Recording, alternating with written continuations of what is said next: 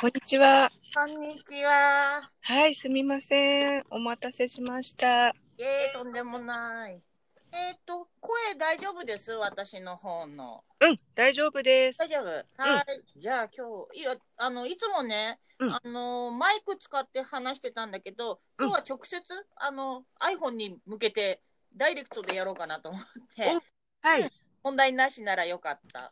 うんあと、電波、うちの電波があの相変わらずだと思うので、ああの、うん、聞き取りにくいところがあったりしたら教えてくださいわ。かりました。私も相変わらずです。あの、そ今、外なので。うん、ね、そっち何いいお天気なんだって？あそう、今日ね、すんごくいい天気です。あら、うん今ね、こっち雷鳴ってるの。え、マジで？あ、そうなの。天気うんだ。うん、天気悪いの。ええ珍しく。ちの方はね、すごい久々に天気が良くなりました。ね、よかったですね。そっち、なかなか晴れない地域だから。まあ、久々にちょっと写真を撮っていました。はい、はい、じゃあ、大丈夫です。早速ですが、あはいれですね。一応今日ほら、魚座です。魚座。魚座です。魚座、うんやばい。うん。もうし、しかもほら、魚座新月ってことは、うん要するにあの、春分直前っていうことじゃないですか。はい、はい。なので、こう、なんだろう。まあ、仕切り、仕切うん新たなところへのこう出発点の手前っていうところですよね。そうですね。仕切り、そうですねうん。はい。仕切り直しみたいな。でしかも、もうあれでしょ？あの、みすずさんの場合、あの、年末、年明けからうん、ここまで、またず、すごく変わったでしょ？そうですね。ね変わりましたね。うん。だから、それが今度新しい舞台のベースうん。となるようなあの考え方であったり、捉え方であったり、うん、うん。世界観であったりとか、なんじゃないかなって、旗から見てて思ったんですよ。あ、ありがとうございます。あ、うんにゃんこちゃん。うん、そうなんです。ちょっとね、猫の声も入りやすくなる。うん、まあそんな風に思って、で、実は私もね、うんやっぱり年末から、あの、建国記念日なの、なんだのってこう、通過してきて、うんうん今、本当やっぱりガラッと変わってるんですよ。あのうんうん。次はこれならっていうのがもう、なんつうの、ある程度形として見えてしまっている。はいはい。うん、こういうフィールドで、えーこんな感じのノリのことをやっていくんだろうなっていう、もううん結構よく見えてるんですよ。うんだけど、やっぱりほら、これまでの延長線上を歩きたがってる私ってのもいるわけなんですよね。はい。うん。でも、もう露骨に違うんですよ。そのこれから、あの、行く、行くっていうかね、こうんあの、進むうん。春分年からこう、うん歩いていかなきゃいけない道は、はいあのこれまでの延長線上にはもう絶対的になくて、うんうんうん。うんでこれはもう多分ね去年ぐらいからもうないんですよとっくに。ああ。もうなかったのに、無理してその延長線上を歩いてるふりを、うんその気になってたみたいな、はいはい。うん、そんなノリがあったように自分的に思ったんですよね。うん。だからこそ結構ハードだったっていうのはそういうあたりなんだと思うんですよ。ああ、もう無理やり剥がされるからね。うん、あのっていうかもうそこに道がないのに、うんうん。そこに道がないのにみこの道なんだと思って歩いてるってい消えたはるちゃんが。あ消えましたあ、いたいた。うん。そこに道がないのに。そうそこに道がないのにあの無理くりその道を見出しては、うん歩いてきたうん。歩いてきている自分を思い知らされたみたいはい。はい。な、そんなニュアンスがあの去年あ去年今年だから要するに平立て神社化し自分的にね、うん平立て神社化しちゃったなっていううんふうに自覚した時から、うんそれがすごくこう露骨に見えてきだしたんですよね。うん、あない道を歩いてたかああ。いや、そうなんだよね。そういうのあるでしょ？ななんとなくニュアンス的にはつ通じますよね、このノリ。す。もうなんかね、名残惜しいみたいなね。ああ、名残惜しいってわかるかも、うんなんか本当に卒業か。うんうん。うん。そう。う。んうん。なんか寂しさもあったりとかさ、したりとか。も。あるある。うん。うん。そう。あの人類とのお別れみたいなさ。なんかやっぱりあるよね。うんうんうんそう。でそれをほらやっぱりそれがあるからこそ、うこうふなんていうのかな吹っ切り吹っ切れきれなかったようなところってあったような気がするんですよ。うんうん。うんで私の場合はあのこの船福21、うん。今やってるじゃないですか。やってるでね。ここに1週間2週間は特に集中してやっててう、ん。でこれ、うん、これをやったら、ううんうん、もう自分が本当にあのない道をあると思って歩いてたんだっていうのが露骨に分かっちゃったんですよ。ええあこれは道じゃなかった。あ、そそうそれですでにちゃんとあのそもそもの道はもう昔から歩いているのに、ちゃんと歩いているのに、うんでそれなりのその仕事をきっちりやってるもんやってるのに、うんそうじゃない道を歩いてると思い込んでいたがために、うんとにかく苦しかったとう。へえ。とにかく苦しかったと、うん。だからその苦しさ自体がこの道を歩いていないんだっていう証拠っていうのかな、うんうんうんうん。うん。だったっていうようなあたりが、まあ、あーこういじってるうちにそういうのがもう見えてくるわけなんですよね。うんうん。うん。まあ、自覚ができてうんるとか、うん。だから、あのやっぱり寂しさとかそういうなんつうの自分だけ特別みたいなうんうんうん。私それが本当に多分すごく嫌なんだと思う。私が自分だけが特別なんか宇宙人化するあ宇宙人っていうか、まあ、銀河うん。銀河化するんですみたいなそんな気はまるっきりないんですよ、うん。むしろ嫌なんですよ。うん。私だけ一人とか嫌なんですよ、うんうんうん。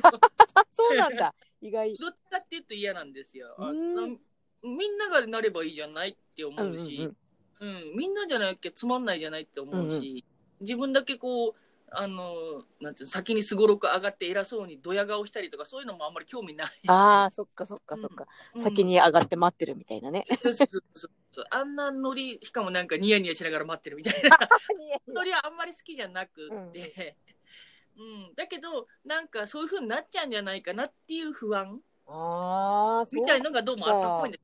うん、どこなんか変な変な不安ですよね。うんうんうんうん。面白いね。そっかそっか。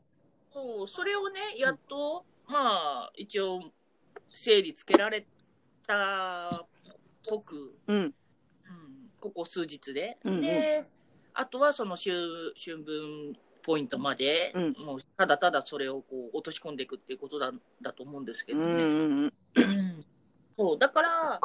やっぱり巻き込みたいんですよ そう。あそうだね。うん、そうそう。で、なんかね、私はね、はるちゃんはね、あ、ついに振り切ったんだなっていうのは感じてたんですよね。あ、振り切った感あった？あったあったあった。あの、そう。あ、こう、そうだよねって、はるちゃんは、そう、振り切るべき、なんうん人なんだよなって。で、そこで私がそれを見てても理解できなくて、あ、そっか、はるちゃんは振り切ってさ進んでったんだなっていう寂しさがあありましたね。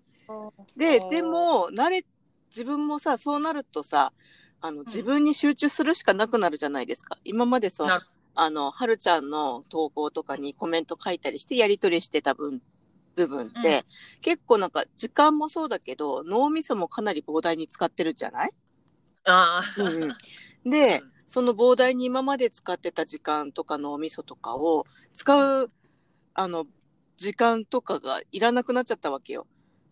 するとさ、そこで、ああ、寂しいからって言って、他のところに、うん。あの、使っていくうん意味はないっていうか、今更、今更ね。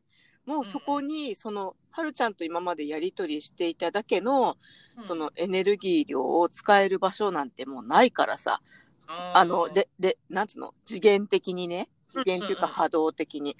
ってなる、と、あ、もうこれはやっぱりその部分を自分に使うしかないんだなっていう、うんうんその、寂しさっつうのかな、みたいのがあったの。で、うん。でもそれ実際やってみたら、うん。それこそあの、孤独、私さ、もう孤独にむ向き合うというかさ、孤独にになれるしかないんだなって一回投稿したんだけど、それがまさにその、はるちゃんのことうん。って感じたことで、あ、もうはるちゃんもはるちゃんで、もう多分、まあ、うんなかなかそう、その、なんつうんだろう。本本気でそのはるちゃんやってることを理解してつい、ついてきて会話できる人いないくなるだろうなって思いながらきっと振り切ってやってるんだから、うんうん、だから私もやっぱそこ慣れるしかないよなって思って自分も自分のそのやるべきことっていうかに目を向けたら今全然ねあの寂しさはなくなりました。おお、うんうんすごい。うーん。なるほど、そうなんですよ。うんうん。まあ、ミスさんの、うん。うん、そその、なんだろう、言ってる孤独っていうあたり、うんうん。そのまあ、これが多分デフォルトなんですよね。この孤独感がある。うんうんうん。この孤独感イコール多分、もう自分自身として存在している時間、こしかも濃度高く、うんうん。存在できてる時間なんだと思うんですよ。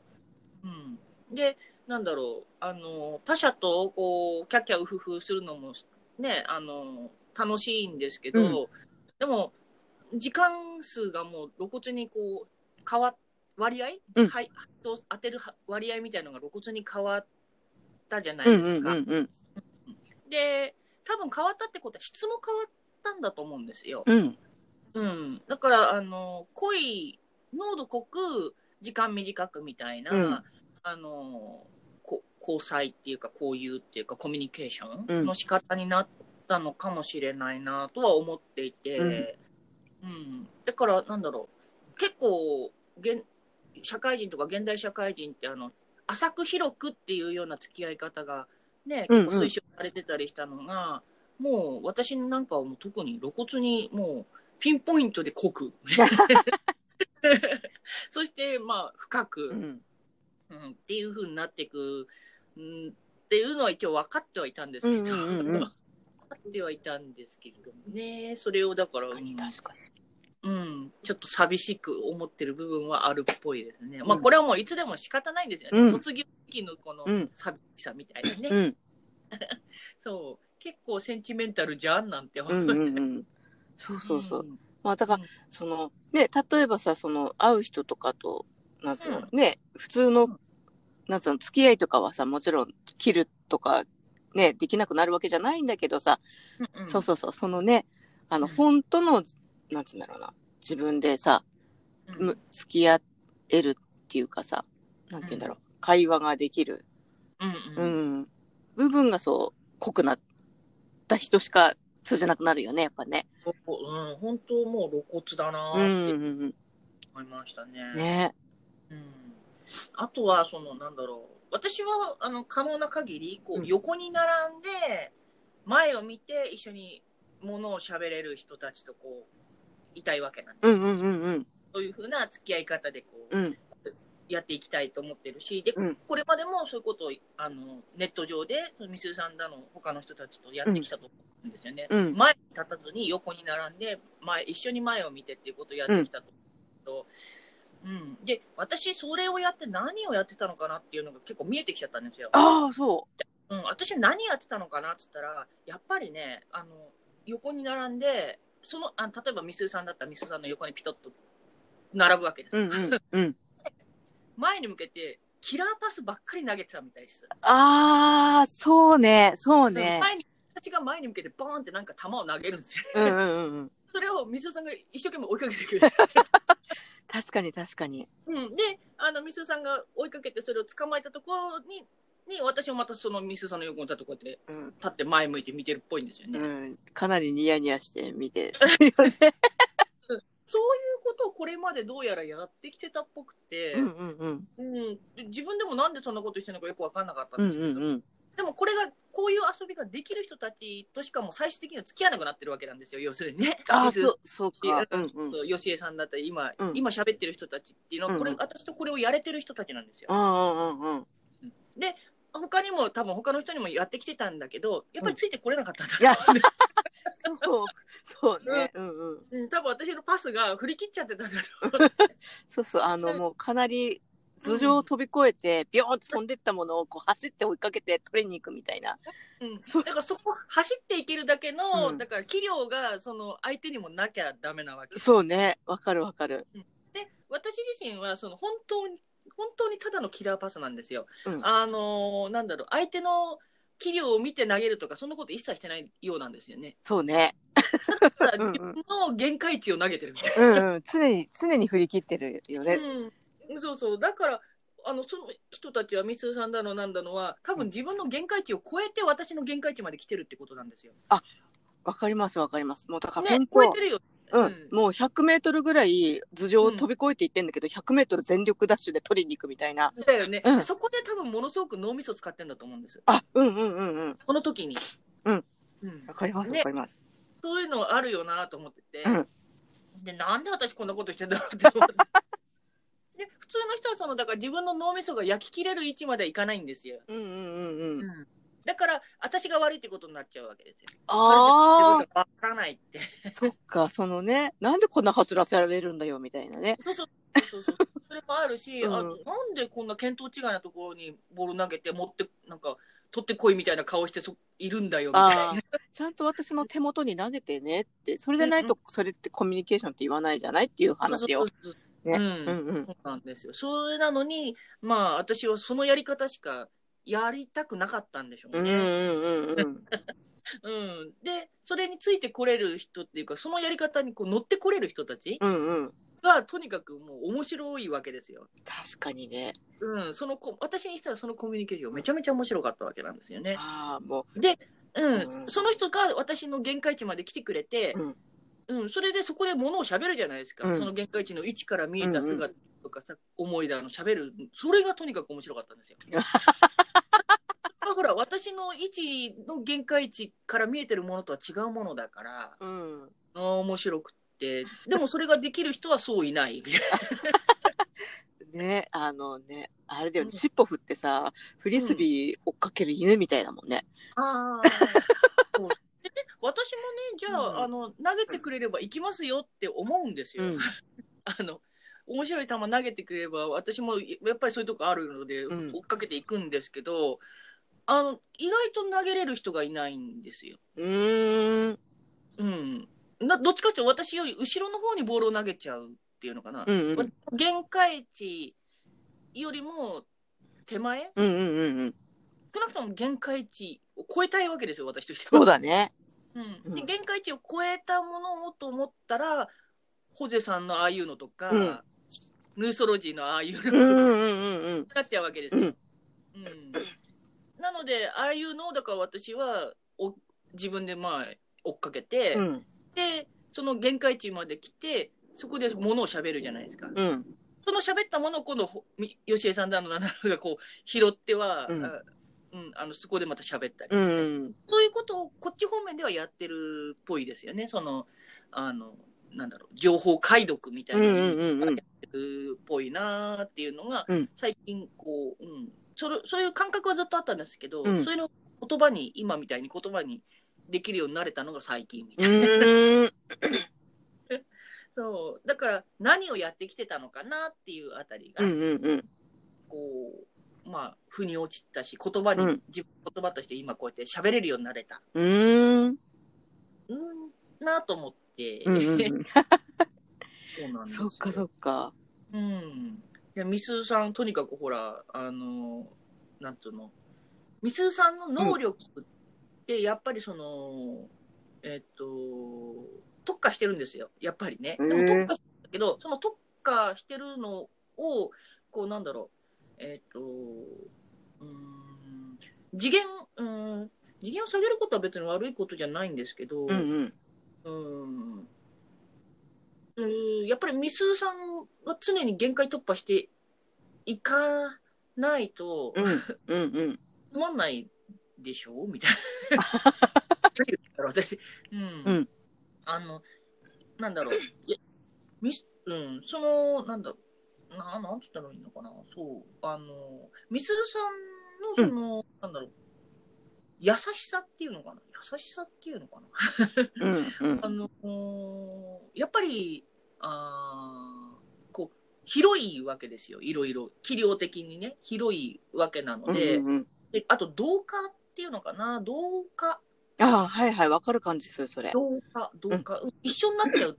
あ一緒になっちゃうのが得意というか上手というか、それはだから多分、魚田気質なんかもその辺に関係してくるんだと思うんですよ。だと思う。それがね、そうそう、魚座気質な感じ。で、それは、うん体があるところで、体があるところって要するに肉体を伴ってる時うんの化力は結構強いんだと思う。だから、あの、なんて言うんだろう。それこそ、まあ、セッションってさ、うん。もう物理的にそあのそばでやるセッションなんかが一番最強なんだと思う。もああ。ちろん遠隔だっていいんです。うんいいし、全然問題ないんですけど、あの要するにその体、うん。みすさんの体が、あの同化力うんが相当強い体なんだと思うんですよ。うーん。だけど、体、今まだ緊張してるでしょ。硬いでしょ。すごい硬い。うん。私もまだそうなんですけど、うん。あの、その体が、よれよれ、よれよれじゃない、うん。トロトロになったら、うん。相当やばいですよ。ええうん。相当やばいなって、最近思ってました、ずっと。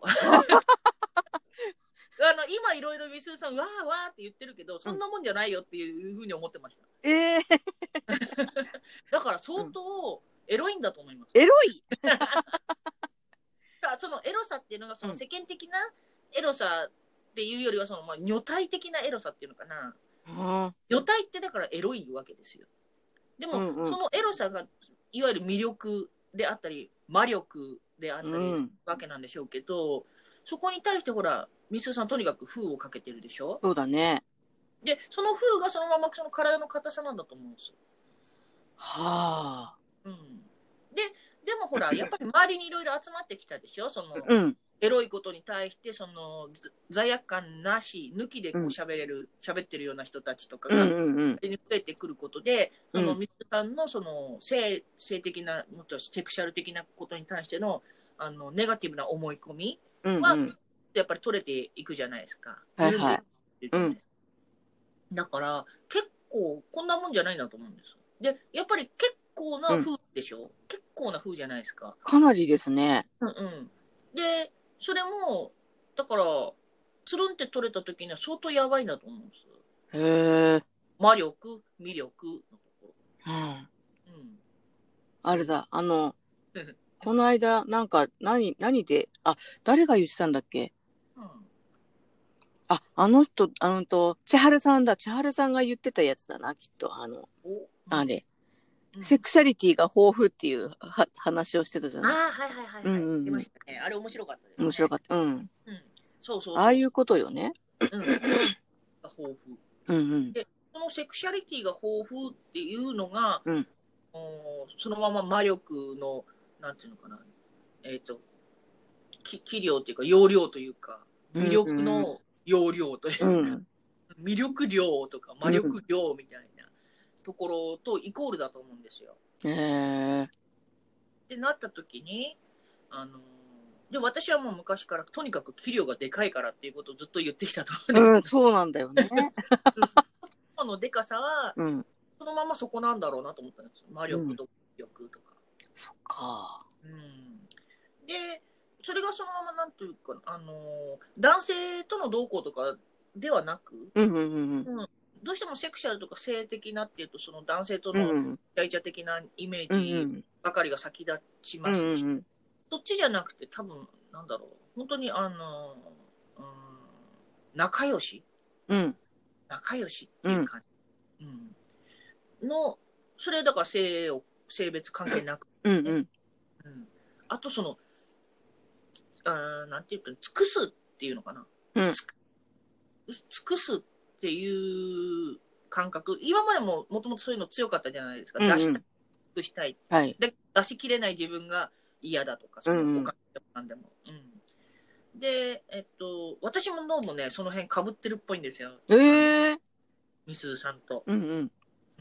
で、最近思ったのが、あの、アウトプットしかないってやつ。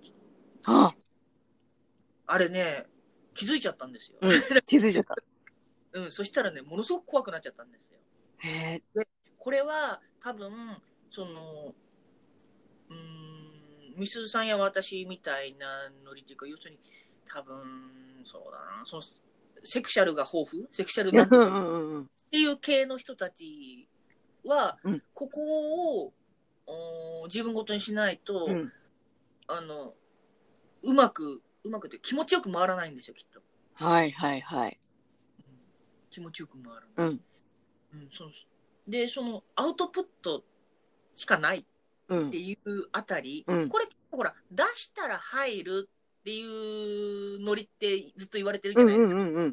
やる系でもうん、啓発系でも。うんうんうん出すから入るんだって。うんうんうんで、それを、なんだろう。うん。あのね、ザって出すじゃないですか。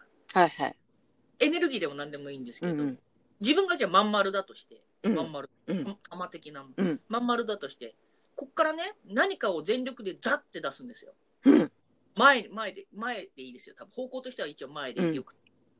まず、自分、ほら、丸ごと出したい人たちだから。うん出したい人たちだから、丸い私がいて、その丸がそのまま全て丸をざっと出すんですよ。うんざっと出したら、後ろからそのまざっと出したものがグッて入ってくるんですよ。おお意味わかるかな、ー。うんうんうんはいはい、わかります。あの、ぐるーっと回って。ぐるっと持ってうんざっと入っちゃう。うんっていうのかな。で、これがトーラスって言われてるやつだ。はあ、はいはい。で、トーラスざっと入れたらガッと入ってきちゃうので、結局、あの、位置は一歩上がる、前に出るんですけど、あり方は変わんないんですよ。うーんうんあの、エネルギー的なうん。うんあり方っていうのかな。うんうん。エネルギーとして一歩全力で 一歩出たら、うん。そのままそれが全力で一歩入ってきちゃうわけうんですよ。うんうん。っていうのがそもそものあり方っぽいんですよね。うんうんうんうん。これがデフォルトっていうか、これがベースうん。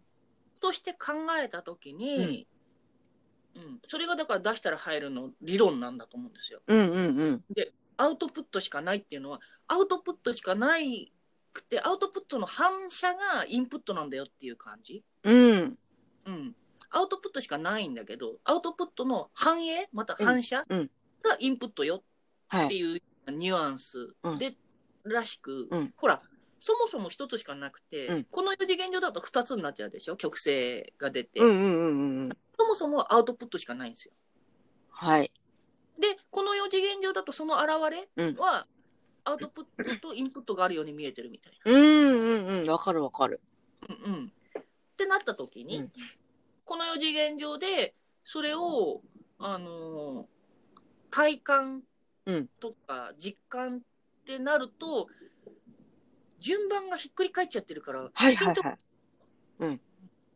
ね、うんこの順番がひっくり返ってるっていうところがうん結構、これ何でも多分そうなんだと思うんですよ。うんいろんなことが本質の順番と反対になってるっていうのかな。うんうんうんで、例えばあの美しいとか美しくないとかあれもそうで、そもそもは美しいんですよ。うん。うんうん、誰もが美人なんですよ。うん。だけど、この世だと美しかったり美しくなかったりできるじゃないですか。はい。うん、で、そもそもは美しいのだけど、美しくないでいるのは、自分が美しくないと思ってるからだし、うんうんうんうん。あと、その、緊張ですよね。うん。緊張があると、一歩ずって出たものが、ずって全部戻りきらないっていうのかな。あの、ちゃんと戻ってるんですよ。本当はちゃんと戻ってるのうんに、うん。持ってるというか、出したものその入ってきてるのに、認識できる部分が全部じゃないんですよ。うん。一部うんうん入ってきたのの一部しか認識うできない。んうん。だから、いつだって出した分、丸ごと入ってきてるんだけど、うん。100万円出したのに、えっ、と、30万円、あ、30万円しか戻ってきてないように見えてたりするうんか、うん。うん、あのそういったところであの認識力が欠けてしまっているってだけなんだなっていうのが分かった。要するに本当に認識の問題、うん。でこの認識の問題はこの四次元上だと体の緊張が関係してくる。うん。とか脳脳の緊張とか、うん。要するに脳が緩んでいるとあの認識視界が広がりますでしょ、うんうんうんうん。あで体が緩んでいったら感覚も広がりますはいはいはい。うん。だから100%ちゃんとはあの常に循環循環っていうかこう出たり入ったりしてるんだうん。インアウトこの四次元上だとインアウトはできてるんだっていうのが、あーわからない。はいはい。それがこの四次元上の要するに欠損うん。ので欠損はその目で見えてるものしか認識できないから欠損を自覚できるっていううん。あたり、うん、だけどあの欠損に見えても例えば例えば100万円があー30万円しか入ってきているように見えないうんしか見えない時にこの70万円分はあの目に見えないお金としてはあるんですよ。うんうんうんうん。目に見えないお金としてはあるんですけれども、それをほら一緒に同時にパッと100万円入ってきてないとわからないはいはいはい。違うものとかだったりとか、遅れてきたりとか、いろいろあるけど見えてないってことよね。うん、遅れてきたりなんてのも全然あるし、もしくは先取りしちゃってた可能性ああ、そうだよね。あるそうなんですあのここは時間が分離分離っていうかあの流れがあって過去未来みたいなこう、ね、認識が分けられちゃうんだけど、うん。エネルギー玉として玉としてのエネルギーとしてはあの全部時間が同じなんですよね。うん。時間認識が分時間が分かれてないうんので、先取りもあるしすで、にもらっちゃってたとか、うん。そういうのもうんうん今100万円出してこれが返ってくるっていうとそうじゃないんですよね。うんうんうんうんうん今出した100万円は過去にもらった50万円の、含まれてるみたいな、うんうんうんうん。要するにちゃんとちゃんと回ってるんだ、うんなるほど。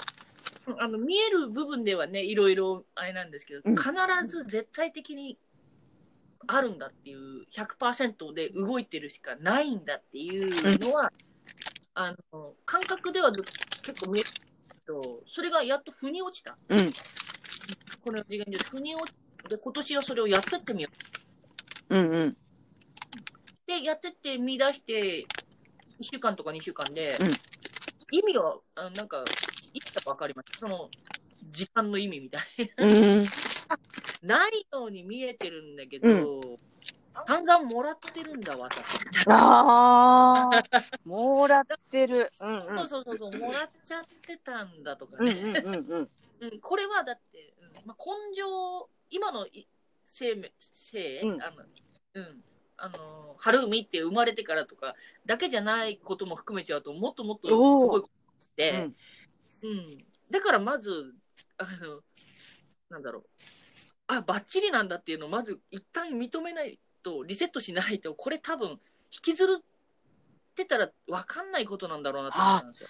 そっか、あそうだね。うんうん。私さ、それうのん、それを分かるためにあれ、あの、今日、一昨年か、海外行ったのかもしれないね。あーあれもさうん、5万円で、さ、60、多分5万円ぐらい分のツアーに行ったじゃないですか。うん。で、今までずっとさ、あの、うん。出したのにない、出したのにないって、私の宇宙銀行には相当溜まってはる、溜まってるはずなのに、ってかって言ってたじゃない？だけ、ど、それが何もないって言ってたのが、うん。うんあそこでざっと降りてきたじゃないですか。うんうんうん。で、まあ、それを体験的に、もう、まあ、あ、こういう体験をするんだなっていうのは、なんかその後いろいろ見えてきたけど、た ほら、大変だったから、ヘビーだったから。うんだけど、そういうことだよね。その、あ、今までその、自分が出してきてた分を、うんああいう形で受け取ったんだなっていう認識うんをできてたらさ、うんで、できればそこでリセットできるじゃない？今までの不足感。うんうん。っていうことの話。それもそうだし、あのこれここが腑に落ちると、うんいちいち騒がないんですよ奇跡だっつって。はいはい。そうそう、奇跡に思いたいからさ、うん結局、奇跡だなっていうふうに思いたいから、うんなかなか、日々のこう小さい、降りてきてるものをさ、うん認識できてないだけだよね。そうなんですそうなんです。うんうん。ここがねうん多分すごく、あの分かりづらいところだったんだと思うんですよ、うんうん私もやっぱり分かんなかったですもうんうんね。そうそうそうそのあたりが平立神社化してから、うんあのーだんだんピントが合ってきましたね。ああ、そっかそっか。うん、結局だからほらなんていうの過不足なんて一切いつだってないんですよ。あのうんうんうん。でも過不足があるように見える世の中なんですよあよこの世なんです、うんうんうん。体としてはいるし、見え方ができる意識を持っているんだよっていうだけであって、うん。あの実際は常に、うん。ああるので、ん。だからあのほらちょっと緩んだら、うん。こうないないと思ってこう緊張してる時は本当に見えないんだけど、うん。あのそこで一回リラックスして、うん。ね緩んだらあれ？私そういえばこれ売れるんじゃん？とかうん。出てきたり。ああいうのとかも全部そのあたりだと思うんですよ。ああ、それはあるかも。うん、常に実際いつだって何だってあるんだけれども、うん。であの過去も未来も含めた時間の位置だったら、うん。すぐ手に取れる位置にあるんだけど、うんうん。けど、あのー過不足しか見ない意識位置だけで存在してしまっている時にはめすぐ目の前にあるあの商品が見えなかったりするんですよ。はいはいはいはい。現金化する商品が見えなかったりとか、現金化する商品が見えなかったりとか、うんまあ、もちろん現金だけじゃなくてね、うんいろんなそのお金だけじゃなくてね、すべてにおいて、あなんふ今足りてないと思ってるものが、うん実はあるんだっていうことが見えてなかったりとかはいはいはい。そう。でもいい加減ここを落とし込まないと次が進めないっていう、そう、そう、け、そうなんだよ。そうそうそう。で、さ、あの、今までのその、なんて言うんだろう。うまくできてないみたいなのとかの、その意識が何かっていうと、やっぱり、その既存のスピリチュアルのさ、その、奇跡じゃないと受け入れられないみたいな ことうん。そう。だからさ、私が物を作って売って収入得ます。普通じゃん？みたいなう。ん労働したんだから対価もらって当たり前じゃんうんっていうことで、その、実はすごいことじゃないですか。自分の作ったものとかが売れて回るっていうことって。うんうんで、それ欲しいっていう人が現れることだって奇跡。奇跡って言ったら変だけど、まあ、あのねあの変な意味の奇奇跡キラキラさせてない奇そ跡うそうそうそうそうそうそう。あのね、そういう人がたくさん現れるっていうのもすごいことなんだけど、そこ、いやいやいや、だって働いて作って売って買ってくれてお金払ってもらうのって当たり前じゃないですかって、そんなのは当たり前の話だから、それはちょっとカウントしませんよみたいなさ、そうそうそう。うん、になっちゃうじゃない？で、こんなこと、こんなの当たり前のこと誰もそんな認めませんよみたいなさ。うんうん。そうそこを価値にしてないんだよね、うんうんうんうん。うん価値にしちゃわないで無価値にしちゃってたから、うんうん実際に回ってるもの巡ってるもの、うんうん。出入りしてるものに気づけない、うんうんうん。うんそうなんですよあのネガティブなリアルに見えて実はあのめっちゃ情報量としてはもらっちゃってたりとかしてて私なんかの場合は、うん。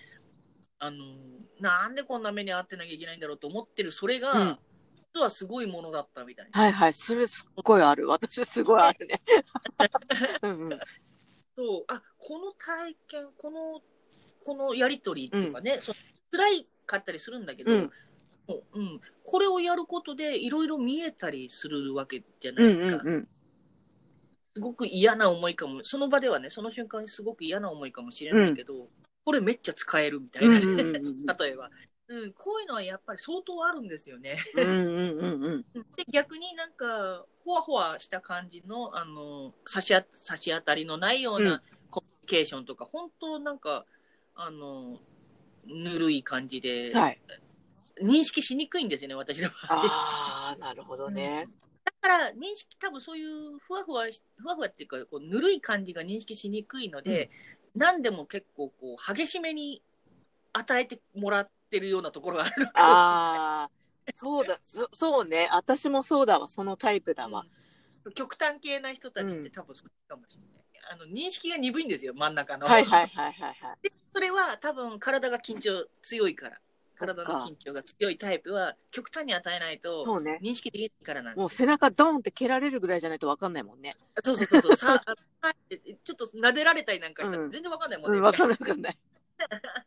凝っちゃってるとね。うんうんだからあのーとりあえず今この極端なのは、あーそういう状態だったからってことなんだと思うんですよ。うん体が硬いから仕方なく、うんこの極端で、とにかくしあの与え続けてきたと。うん。うん、なので今度はあの体をこう自分でちゃんと柔らかくしうん。ていくっていう方向も、ね、体が自分ごとになったので,、うんあのでその体が私もミスさんもまあ魚座なので 魚座的なあの特性が強い体なわけですよ。うん。うん、なのでその同化う力ん。が強いのはこの体なんですよ。うん。うん。うん、なのであのなんだろう最初からこの同化力フル発揮してたらまずいんですよ。おー、誰だか分かんなくなっちゃうんですよそうだね。危険だね。そうするとただのくるくるパンになっちゃうので だから一旦封じたわけなんですよ。そっか。うん、一旦とことん固くして、うんうん。で、その分離感をものすごく味わって、うん孤独感、分離感、はいはい。誰も、誰もなんか、信じられない。うんうんそこまでしっかり落とし込んで、そっからの、あの、緩み、うん。開花、う開いていくうんうんっていうのは、あなたも私も同じよねっていうふうに、これも、最初からこれだったらただのバカですからね。あなたも私もあ同じよねっー、わて。かりました、わかりました。うん。あなたのお金も私のお金も同じよねっつってたら、うんくるくるパーですから、うん怒られるし、犯罪ですから、はい。だから危ないんですよ、魚座につきっていうのは。はい。うんなるほどね。危ない人なんですよ。一歩、一歩間違える場っていうか、もう要するに境目がないうん。あり方なわけなうので、んうん。それを月に持ってるっていうことは、境目のない体なわけですよ。うんうんうんうん。だから、これと、うんあなたのもの、私のものっていう、こう、区分けうんがで、そもそも下手なんですよ。ああ、わかるわかるわかる。うん、でそれがポジそのなん同化同化力、うん投下力がポジティブに使えるようになるのはそういう自分の特性が分かってから、まあ、魚座の特性って何さっていうあたりが分かってからじゃないと、うん。体が魚座ってどういうことかっていうのが分かってからじゃないと、うんやっぱりこうポジティブに使っていけないんですよね。はいはいはいはいはい。で私はほら自分のそこをなかなかやっぱり自分だけじゃ見えにくかったわけですよ。なので、だいぶみすーさん見てましたから。そう。で、やっぱり月魚座、やっぱり千春さんなんかも月魚座でしたもんね。あ、本当？うん、そうなんですよ。だから結構こう、なんていうの、境目のなさ、あの危なさ、うん危うさ、はいはいはい。うん、そのセクシャルのあの豊かさを、うんやっぱり自分で危機感を感じるんだと思うんですよ。うんみすーさんもそうだし、千春さんやら、うん私もそうでしたけど。うん、だから一旦封じるんでしょうね、うんうんうんうん目いっぱいね。もう縛り上げるぐらいのあれで。うん。で、もう時代がね、やっぱり女体、体を取り戻して、月の創世記ってホゼさん言ってますけど、要するに月を取り戻すってことは体を取り戻すってことなので、体の能力を。はあ。うんうん。うん、なので体が自分ごとになるってことは女女性の場合はその女体というからあり方うん。を使っていくっていうことなので,、で女体っていうあり方っていうのは要するに性を超えてるあの部位うん。セクシャルそのものってことなんででもあるわけなんですよね女体。うんで男性体はその女体のそもそもその女体そのそのものっていうのを見えにの中の見えにくい部分を見やすくしてくれてるのが男性体。うーん。そっか、面白い。そう、あのね、昨日、そう、あ、ごめんね。そう、そう、昨日さ、私たまたま、あの、安藤壮さんわかる？安藤壮さんってね、うん。あの、平沢さんのお友達のさ、あのーなんだっけ、もともと男の人だったけど、今も女の人で結婚もしてる人。えー。がいて、あの、分泌、分、多分分泌家かなんかの方だと思うんだよね。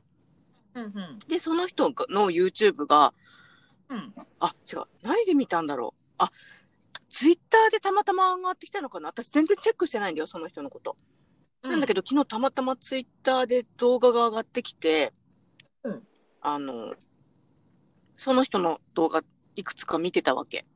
たださ、その性転換手術をした時の話をしてて、それをね、ずっと見てたの。その結うん局だからさ、もともと男だった人だから出っ張ってたじゃないですか。で、出っ張ってたものを解体して、うん内側にドリ、ドリルじゃない、内側に穴開けて、うんひっくり返すわけでしょ？へ結局。っえあそんなことするんだ。うんていうき話を結局、だからそこに皮膚作らなくちゃいけないからさ。おおあちょうど私そんなこと考えてた。あ、本当だからそれをさ、反転させてるわけよね。出っ張ってたものを内側に。そうそうそう。っていうこと。で、それが、もう何度や、なんか、なんて言うんだろう。穴、やっぱり人間っていうのは、再生しようっていう力がすごくあるから、うんで、しかも彼女はね、ケロイド体質なんだって。だからそこのが腫れ上がってしまうと何回も。ええあの、ちょっとやっぱりボコボコになってしまうっていうかね、腫れ上がったりとか、あとどんどんやっぱり小さくなっちゃうんだって、穴が。うんで、2回ぐらい手術したんだったかな、その人。うんで、その、狭くならないようになんかスティックを入れとくんだって。あーなんかそんな話はどっかで聞いたことあるうんな、あそこ。うん、本当。入れとく。ああ、うん私それそのいその話で初めて知ったんだけどさ。でうんああそういうことすんだって思って。でもやっぱり狭くなっちゃってうん。諦めたとかって言ってたんだけど彼女はね。そうそう。っていう話をね昨日ねすっごい延々聞いてたの。たまたま。ああ、そうそう。だからやっぱり、りその天然物にはなりきれないのって言ってた。うん。うんうんどうなんだろそううね。そうだって、あの、性、性がこうできるときって、まあ、人体としての性がこう、最初はそもそもやっぱり女体うんうんだ、ね、誰もがね。うんうんそれがある時から分離して、男、男性体と女性体に分かれるってうんうん言い,、言いますでしょ。うんで、私もそれがね、うん、どうやって分かれるんだろうって思ってたんですよ。なんかで、うんうん、彼女が言うには変わらないんだよ。なんか変わらないんだよねって、変わらないって言うのよねって言ってた。変わらないって。うんと、結局、うん。出っ張ってるか、引っ込んでるかで変わらないはずなのにみたいなことを言ってた。ああ、うん。でも私もそのあたりをね、ちょっとね、思ってたんで、自分、自分の底を見ながら。これさーって、うん、これさーって、でもや、うん、そう。やっぱり彼女もすごいね、見たくなかったんだけど、うん。み、なんか見たって言ってた。見たって。み、自分のところを見ましたって言って、でうん、でもこれが正解なのかどうなのかやっぱりわかんないから、うんその資料、をうん、友達から、友達っていうから、これは正解なのか知りたいから資料くださいって言って、写真をもらって、見比べて、うん、で、やっぱりでも何かが違う。やっぱパーツが違うみたいなことを言ってて、で、やっぱりその天然物にはなりきれないみたいな話を昨日言って、言ってたのをずっと聞いてましたね。あーだってもうそのその領域その領域っていうか要するにその、うん。性をひっくり返すようなことをやる人たちっていうのは相当だと思うんですよ。ねうん、そのとそのあたりについてもうすものすごく見つめてるわけえ。なうんうんので、うん。うん。いやーすごいな。私もだから最近そこそそこそれこそねここ数年、うん。やっとその自分直視しちゃこまじまじと見ちゃまじまじと触ってみたりとか、うん。いろいろこうそういうことを自分のためにやるっていうことをやりだして、うん。ううん、それでもやっぱり最初その罪悪感ものすごく出ましたもんね。うん。でもよくよく考えたらですよ。よくよくよく考えたら自分で自分の体触るのに何を罪悪感を沸かせてんだろうって思ってたんですよ。確かに。おかしいでしょ、うんうん。だけどそれが当たり前になってたわけですよね当時の、うんうんうんこんなとこ見ちゃいけないとかね、うん。そんなものをまた人に触らせるとか触らせないとかあさ どういうことよみたいになるじゃないですか。いろいろおかしいじゃないですか、うんうん。そこについて見つめたらいろいろおかしいんですよ。確かに。下品みたいなね。そうそうそう。そう下品って言ってみたり綺麗って言ってみたりとかなんかね、うん、何なのっていうようなもう混沌としてるわけですよ、はいはい。うん、だからまさにカオス、だうん。からやっぱり見つめていかなきゃいけないところなんだなってそのセクシャル性、うん。うん。で女女体は特に自分で自分でそこを封付してたりするわけなので、うんうん。それはあのそれだけ明らかにして使わないと危険な代物なんだろうなと思ったんですよ要するに。確かに。うん、それこそ本当プルトニウムじゃないですけどあ力がねものすごく強いものを、やっぱり理解して使わないっていうのは危険うんうんうん。ことですよね、うんそれはこの多分セクシャルも同じことなんだと思うんですうーん。あ、プルトだから、あれだ、冥王星だね。冥王星も、うんそうですねあのうん。冥府ってほらめ冥王星冥府、うん。あのうん。あの死の世界っていう,、うんうんうん。で死の世界はまあイザナミの方がこうか管轄してる領域ですけど、うん。日本。うん。でそのイザナミはまあ要するに女体。でしょ、うんうんうん。女の人でしょ要するに女の人の奥行きっていうのは危険よと。危険っていうか要するにものすごい力量っていうのかな。パワー。ああ、熱っていうかね、うんマグマとか、確かに。うんうん、そういったものを要するに私たちは、まあ、女体は内包しているあり方なんだってういう自覚がまずないじゃないですか、うんうん、ない。うんだうん、男性と同じものの違いぐらいにしか思ってないじゃないですか。うんうん。どっちかっつうとそうじゃなくて、その男性も女性も内包してるのが女体みたいな。まあ男性も。うんうんうん。あの、ほら、自分の中の性、男性性あるじゃないですか。うんうん男性性も女性性も内包しているのが、私は女って呼んでますけどね。うーん。あり方は男性性も女性性もうん。内包してる。要するに、まあ、うーんと、いざなぎ、いざなみが性だとしたら、うん性の現れ、うんうん。だったら、イザナミは、あの、死んだことで、うんだって死んだことで、女の位置に帰ったんだなって思ってるんですよ。女の位置って、霊符の位置。うん。うん。要するにもう、混沌。うんうんの位置。うんだけど、あの、現れである現代人のこう人、人の女性っていうのは、あの、男性と同等、または以下ぐらいの認識で存在している人がほとんど。はいはいはい。うん、だから多分あの人間としてこう生きてる人の女の人は自分のその尋常じゃない力みたいなものを、うんあの男性すら抱えているあり方なんだよみたいなあたりうん。うんは自覚していない。そうだね。うんで銀河常識的にはこれ当たり前のこと。うん。でなあの女おまあ私は女って呼んでますけどいろいろんな呼び方あると思うんですけど、うん要するにあの性性そのもの、うんだからセクシャルって言っていいんだと思うんですようん。あの豊かなセクシャルっていうのはそのまんまそのその位置のうんうん。ことだと思うので,うんで、要するにその位置とつながダイレクトにその位置とつながれてるあり方がこの四次元上だとこの女の体っていう女体うん。なんだと思えてるんですうんよね。うん。その女体はだから基本的に今ほら緊張してるのがデフォルト、うん。うんなのでこの女体が今後今度ほらいろいろじ今どんどんね女性がほらあの自分に対して興味を持って、うん。ね、自分のことをこう優しくするようにしてきたじゃない、うんうんうんな風潮になってきてるじうんうんゃないですか。うん。でこのままどんどんこう開い体が開いていくとそのなんだろう男男性に対しても優しくなれるんじゃないでしょうかね。ああ、なるほどね。男性は多分本当はあのねあの頑張りたくない。うん、本当は頑張りたくないんだけどなんか頑張ることになっちゃってるからっていう。いやー、そうだよね。だってさ、文明がさ、あんまり発達してないところの国とか村とかってさ、うん男の人働かないもんね。うん。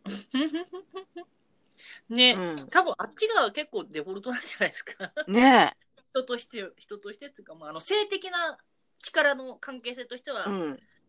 うん、エネルギー的な役割っていうかね。うん、セクシャルエネルギーの特定みたいなうんうんので言ったら、あの現れ方は結構近いんじゃないかな。あね、あ、確かに。うん。なんか男性が緊張しちゃってるから女性余計き緊張しちゃうしね。うん、そうだね。まあ大きなところが多いもんね。男の人が働かないところってね。うん。そうそうそう。陽気な、あの、温暖な地域とかね。うん。うん。だから、うん今年、今年っていうか、まあ、これから、うんこれから、要するに、女の人、女体、うん女の体が、まあ、ひら、開いていくうん。流れの中にあるということは、うんそのまあ、セクシャルそのもの、うんもう、うーん、豊かなセクシャルですうん。よね。うん。もう無尽蔵な力だと思うんですよ。うん。そういうのをこの4次元上で扱っていく人が増えるっていうことなんだろうなとは思うんですよ。うん。で今までそのスピリチュアルリーダーとか例えば自己啓発リーダーとか、やっぱり男性をこうがトップでやってきて、そうだね。男の人多かったね。うん、だけどやっぱりうーん。もう疲れてんじゃないですか、うん、だからあの別に逆転するとかひっくり返すっていうあのひっくり返してドヤッとしたいわけではないんですけど、ううん。んでももうこうじわじわと女性っていうかその女女がこうあのあ女のこう熱量というかうん。力みたいなものがこう男性のをこう超えていくんじゃないでしょうかね。確かに。なんかさ、そうだね。あの、うん。男の人の、そのスピリチュアルリーダーみたいな人ってさ、みんなさ、あの、なんていうの？なんだっけ？なんちゃらリタイア。そう、早くさ、ああの、自分はいくつまでガーっては、なんつうの、その結局お金を用意して、その、いわゆるさ、なんていうんだっけ、幸せなお金持ちっていうの？みたいなのになって、その、早、早くさ、その、現役リタイアをして、その、なんていうんだろう、ふそれこそさ、その自動でお金が回るようになって、その、あと自由に暮らしましょうっていうことを言ってる人が多いじゃないですか。うんうんうん本田健とかも。ううんん。だけどお、金持ったんですよね。うん。うんあの系列の人たちってね。うんだけど、地球委員長はるちゃんはさ、一生働けるじゃんっていうことを言うよね。体がうんあれでも動けなくても働けるあり方をしましょうって言ってるのが、はる、あの、なんていうの、八木さやちゃんじゃないですか。だから本当に真逆だよね、男の人の言ってることと女の人が言ってることってさ。真逆、うんあのだって女の人はその結局自分の中の無尽蔵さっていうのかな、うんうんうん。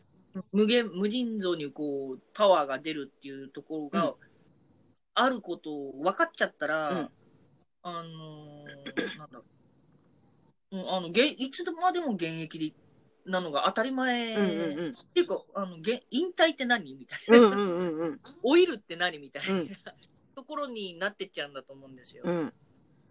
うんで逆に男性はその無尽蔵さとはつながれダイレクトにはつながれていないんですよ、うん。男性体っていうのはね、うんだからあのその男性体の文化、うん男性体のそのなんていうのつながれてないことが前提の文化、うん。根源とつながれていないことが前提の文化を女が真似するっておかしな話なんですよ、うん。うんからほん、女はだってつながれてるんだもんうんうん。うん、で男性体はつながれてない、うん。で男性体がその根源的なものとつながるには女性体と共にいなきゃならないわけですよ、うん。うん。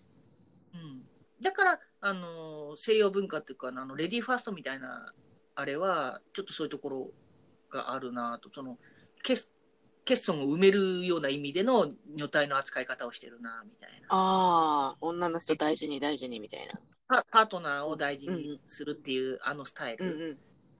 とりあえず上辺だけでも。っ て本質がきちょっと聞いちゃってるけど、うん。なんであんなことしてるのかって言ったら要するに男性はあの自分で源泉につながれないので、うん男性体はつながれないのでいつでもそばに女性体を置いて、であのそこからこうそういうことつながって、うんあーラブラブすることで、こうえーうん自分もいい常にフレッシュでいたいうん。入れる、エネルギーをもらいたいみたいなね。そうそうそうう、ん、そのあたりのノリの表れかなとかああ、面白いね。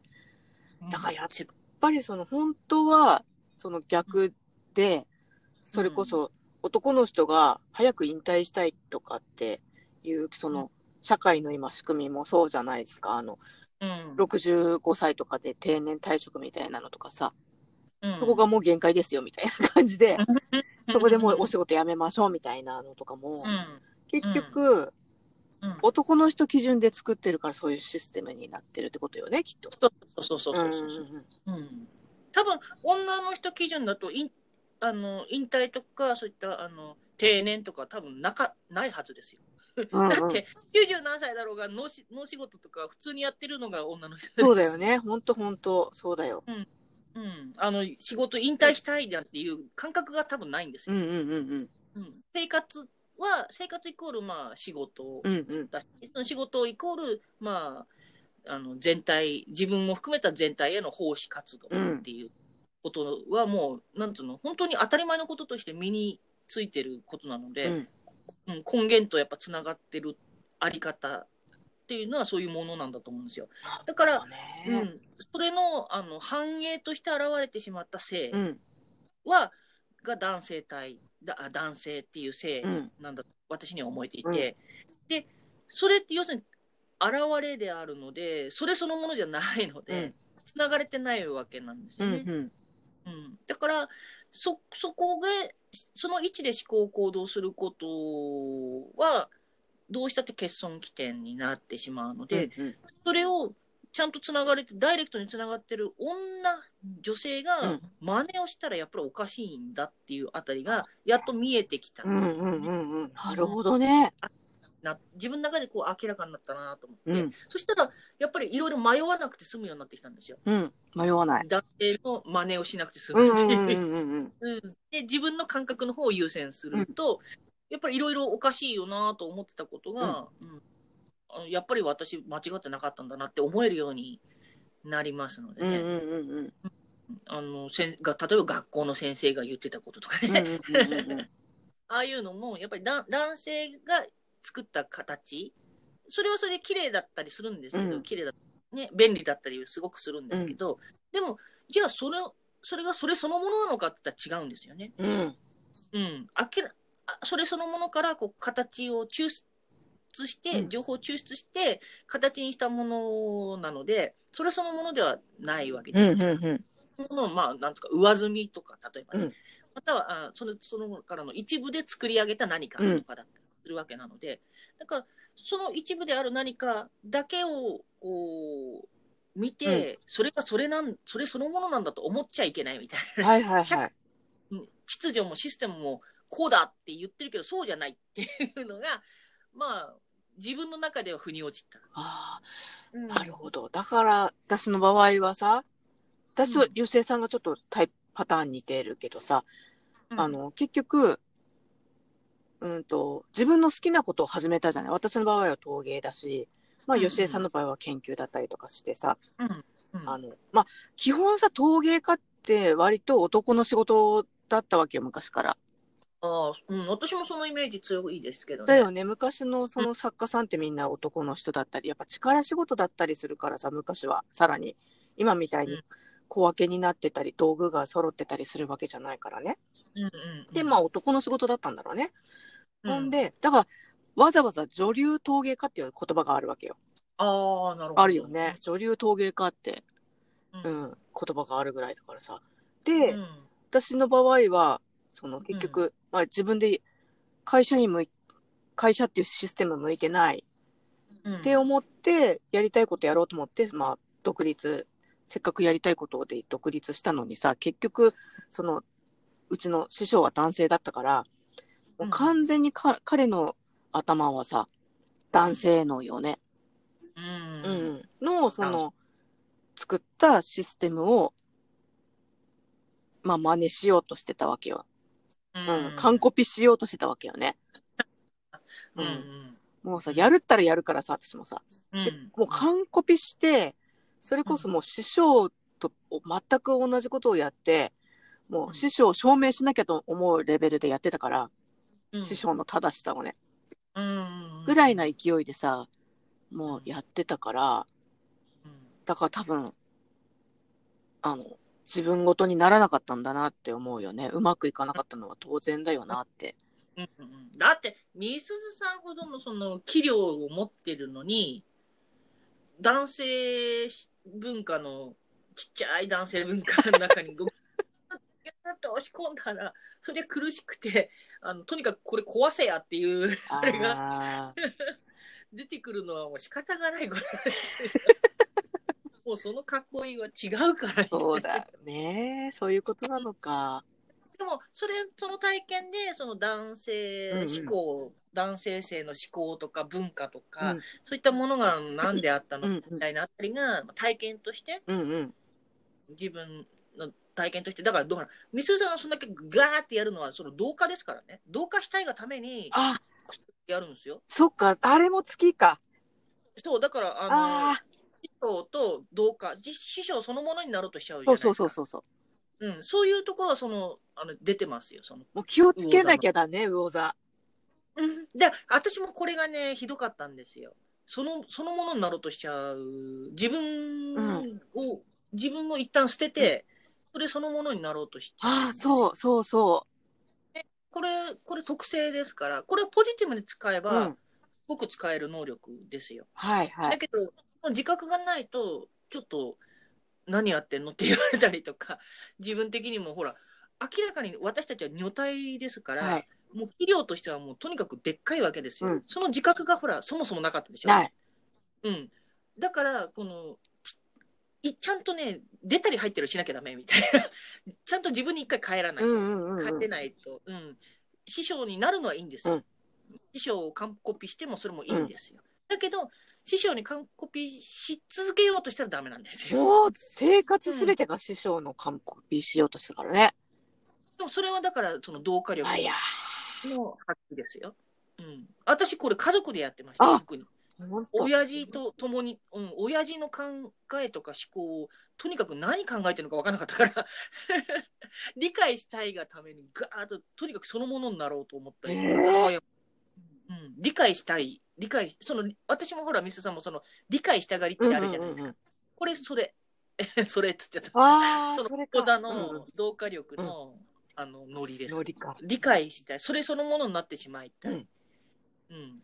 そっか、っていうそれをこれ使いこなせなきゃダメなんだね。そうそうそうそうそうそうそう。危ない能力なんですけど逆に言うとこれあのスピリチュアル的な領域だったらめちゃめちゃ使える能力そうだね。だ。からそれこそあの変な話、えーヒヒヒーラーでもそうだし、カウンセラーでもそうですしもうあの、うん、コーチャーでもそうですけどそういった仕事はもう絶対的にできる。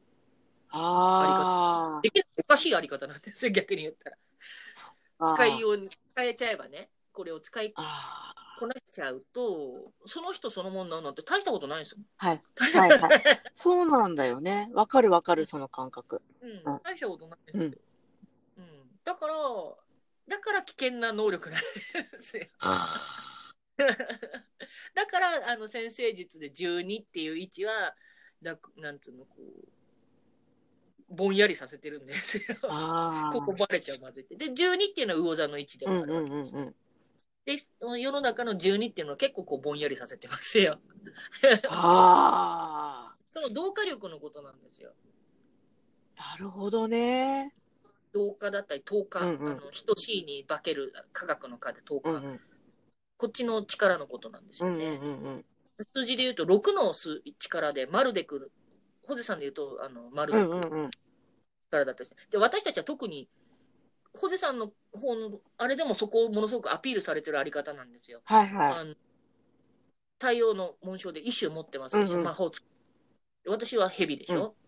この2つはそのマルデクの守護をするあ立場のあり方なのでマルデクっていう星。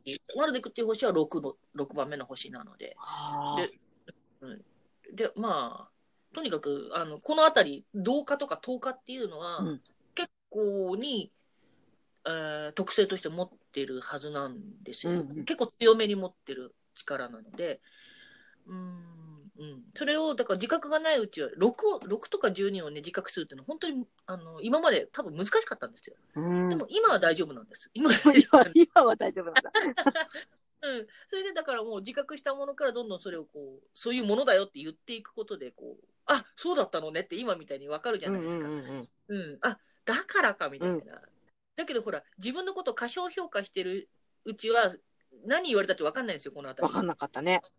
うん、ですよね、うんだけどもう水戸さん今も分かってると思いますけど、そういうことを日常的に当たり前にやれちゃうのが6だったり12だったりの力をこう持ってるあり方なんですよ。うんすごい腑に落ちたね。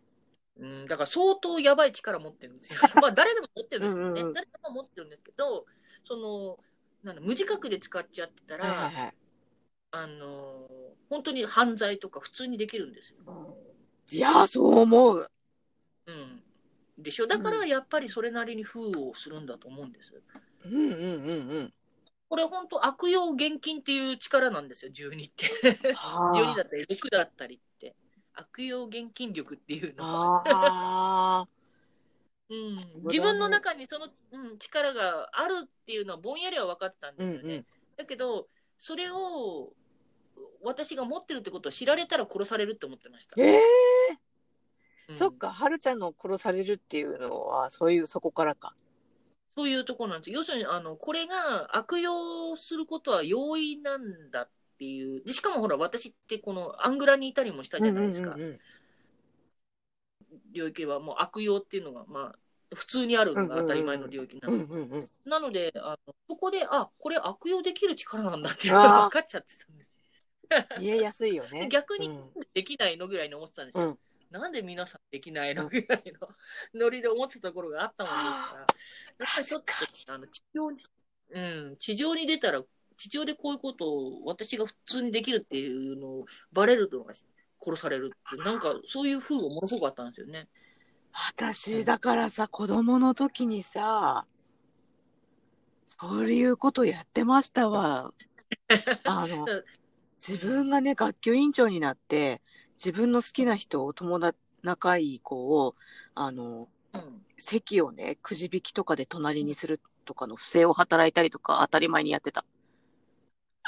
で、人を使って、その、ひなんつうんだろう、き、なんつうんだろう、気に入らない子を仲間外れしたりとか、うんあと、幼稚園の時は自分の、その、幼稚園だよ幼稚園の時にその女子を使って男子を捕まえさせて全員にキスして歩いてましたから。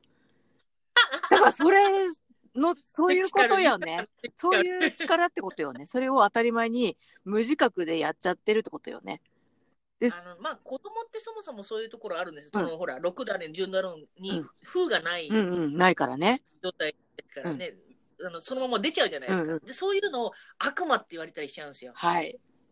うん、だ子供がすごく悪魔っぽくなる時ってある,、うん。あるじゃない。うん、それ純純粋さゆえに出る、うん。だから人は誰でもその6と12は持ってるので、うんそのネガティブ発揮がそういったなんかそういうふうに出ちゃうわけですよ。り占めしよううとしたりと、んうん、全部を思い通りにやろうそうとしたりとだね。したくもなりますしね。うんうん できるって分かってんだからししますでしょ。そうよね。うんそうすると叩かれるわけですよ。うんうんうんうん。一旦思いっきり叩かれるわけですよね。うんで叩かれてみてなんで叩かれるのかわからないけどとりあえず一回引っ込めるじゃないですか。引っ込めることで中でものすごくこうグツグツしだすでしょ。はいはい。そうするといろいろ見やすくなるんですよ、うん逆に。グツグツしてくれるので自分の抱えてるこれは何なんだろうみたいな。風にこう疑問視したりするようにできるので、うんだけど疑問視の方向じゃなくあのー何こう抑え込まれたことに対しての怒りとして出ちゃうと犯罪とかにああ。激しい犯罪の方に行っちゃいますね。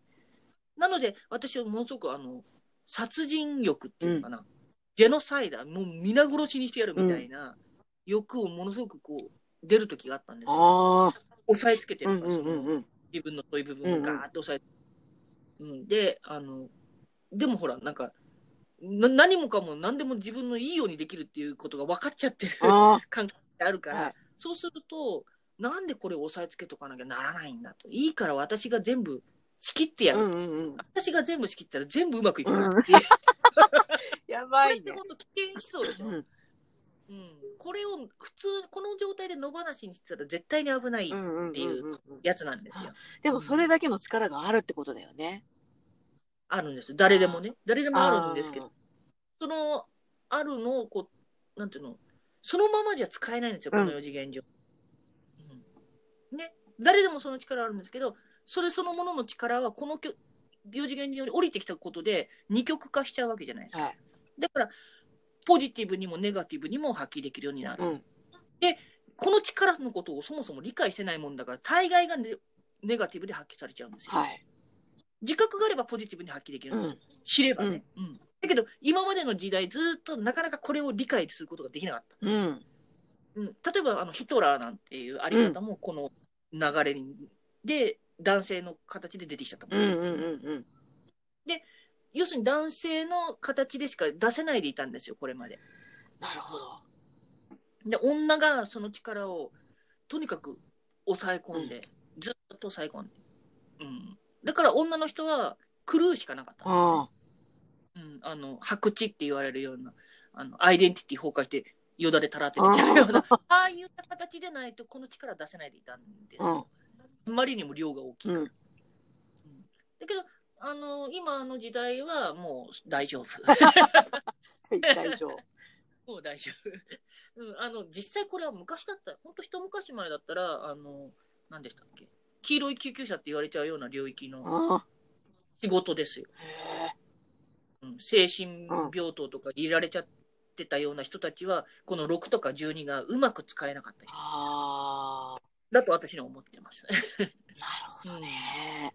うん、な私もとにかくこの自分のこれが何なのかっていうのがずーっと分かんないしずっと嫌だったんですよ。うん。うんでそれを知るためにって言って見てたのがそういった精神病であっうたりとか。その戦争とか、うんあのあとはそのなんだろう、まあ、本当時代のこう悪と言われてきたようなところをとにかく見るしかなかったんうんですよ、ねうんうん。そこにあのその奥に答えがあるようにずっと思ってたので。ああ、確かに。うんそれが6だったり12だったり666だったりだったうんうんうんうんうん。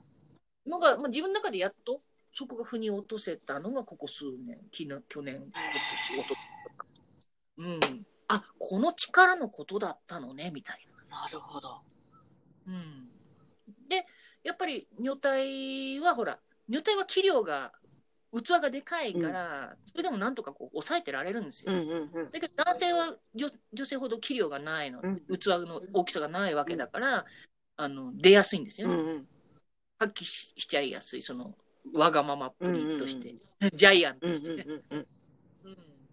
そうですね。そのあたりをだここ数年で分かったのと何しろ6とか12とか強い以上あのもうこれはポジティブに使っていくしかないんだっていううん。覚覚悟ですね使うしかないんだ、うんうんもう封じてらんないんだもんだそうだね。封じようとすればするほどおかしなことになるからね。そうなんです、そうなんです。だからもう女女女体でこの6とか12をもうちゃんと理解し自覚しっていうふうに使えるあり方はもう出ていかなきゃいけないんだっていうあたり。うんうんうんうんで、まあ、スタイルとしてはその八木さやちゃんとかあーハッピーちゃんとかが、まああのそのあたりその能うん。うんうん力うん。の出し方みたいなことはこうあのやって表現してってますよね。うんうんその理屈までは分かってないんですよ。うん。うんうん。組だったり理屈こここの部分のですよ、この部分のそれはセクシャルっていう部分でいいんだと思うんですけど、うん女体のセクシャルのその豊かなセクシャルの扱い方っていうのかな、うんうん。魔力魅力の扱い方みたいな、八木沢さんもそのセクセクシャルの話今ね講座かなんかやってる？あ、そうみたいだね。私は受講してないんだけどさ。うんうん。うんうんうん。もしかしたらそういうあたりも語り出してるのかもしれないうんうんですけど、うんうん。ただその、うん、どっちかっていうとこれもう魔力の話なんですよ。あ、うん、魅力もそうなんですけど魔力主に魔力の話。主に、主に魔力って。それが6と12のあたりなんですよどうしても、ああ。うん6と12のことを知り、まあ3の倍数。3の倍あのことを知りたかったら何の情報を見るんですか？ちなみに。数知りたかったら何の情報を見る？うーんとよ基本的に悪とかネガティブって言われてるところを透過した状態で見る。うん。あのほら私たち12も強いので、あのなんていうの？レッテル貼らずに見るってこともできるんですよ。はいはいはいはい。あのそう12が強いっていうことはそのそういった使い方もできるんですよね。確かに。いろんなものをはあの乗っけないでそのそれそのものを素直に見るってこともできるんですよ。はい。あの、前に、うん前にカフェオーナーと喋った時に、うんうん。あの、その、地獄の話をしたじゃないですか。あははうんうん。で、地獄も知らない、知らないっていうかさ、体験とか知らない、知ってこその、さ、その二曲っていうか、うんうんみたいな話をしたら、すごいぶち切られたのね。もうぶ、うん地獄なんか味わいたくないんだって言って、うんなんかすっごいキレられたことがあったの。だからそこはやっぱり、その、地獄は、地獄っていうかそのうん悪の方の、ネガティブの方の情報っていうのは、良くないことで、あの、うん見てはいけないっていうかさ、自分に寄せつけちゃいけないとかさ、っていう、やっぱり風があったってことよね、きっと。そうそうそうそう。あのー認めちゃいけないと思ってるんですよ。うんうん。み自分の中にそういったことがあるっていうことを認めちゃいけないし、許しちゃいけないと思ってる状態。うんうんなので、結局そこを明らかに見るってことができないわけですよ。うんうん。だから逆に暴れちゃうんだよね。そうそうそうそう、寄せないで、私に近づけないでって。でもこれあなただよ、これあなただよって、うん、寄ってきちゃうでしょ。うん、そうだよね。寄ってきちゃうよね。あの、け結界のネガティブ発うんうん。だからそういうふうになってたんだ。そっか。そうそうそうだからそれは私はそこの12の1のが割と身近にあるから、うんなんかさ、のほほんとさ、えー、なんか地獄もどうのってさ、ほへっとしてさ、言うもんだから怒られちゃったりするわけだ。そうそうそう。キャッキャウフフできちゃうじゃないですか。地獄は地獄で楽しめるみたいな。うんうん、そうそうそうそう。そういう、そういうのが、あの、ゆるさですよね。なるほどね。そう、境目がないからできること、そっか、それをさ、でき、できるとか開けて当たり前、当たり前っていうかさ、そこもみんなできるんだよみたいなことを、なんかいきなりや言ってしまうもんだから、やっぱり、あの、怒られるっていうか、だ。だったりするし、うん。そっか、それは私の特性だったっていうだけか。なるほどね。うん。はいはいはい。あたりが12の、まあ、無自覚な発発揮揮ね。なるほどね。はいはいはい。例えば日本だとその地獄とかそうですけど、例えばちょっとあの外国行っちゃうとあのヒトラーとかってすっごく風なんですよ。うん？うんヒトラーが風なんですよ。ああ、うんうんだよね。ヒトラーっていうあり方がものすごく風で、でやっぱりちょっとヒトラーネタ私的にもヒトラーだろうかサタンだろうと全部一緒なわけですよ。うん。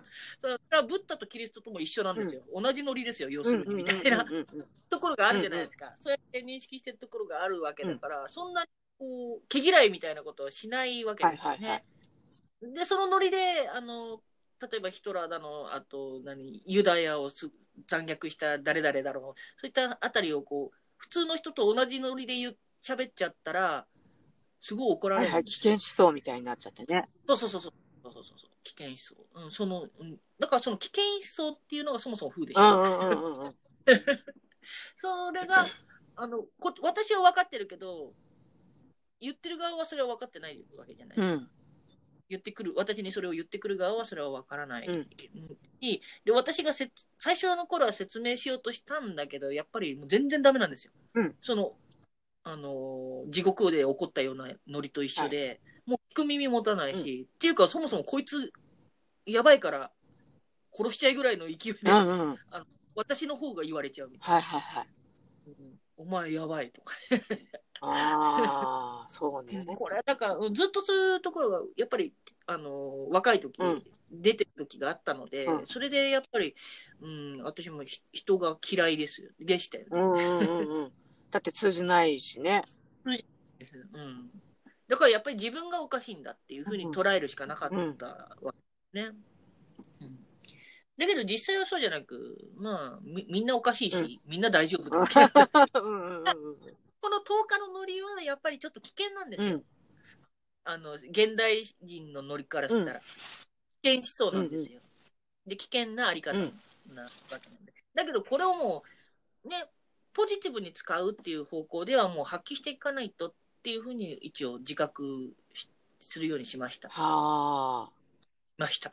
誰かがやらないとって言ってるのはこの辺りうんなんですよ、うんうんうんうん。うんもう誰かがもうやっていかないとっていうあたり、うん私もこうやってみすさんにね今喋ってますけどもう全然こんなの喋れ喋れないでいたところですよ。え ?12 に対してのその部分はもうあの口で喋るのは多分これ初めてかもしれないですね。もうあの書き出しではだいぶちょこちょこけど、うん、あのトークとして喋ってるのは多分これ最初かもしれないです。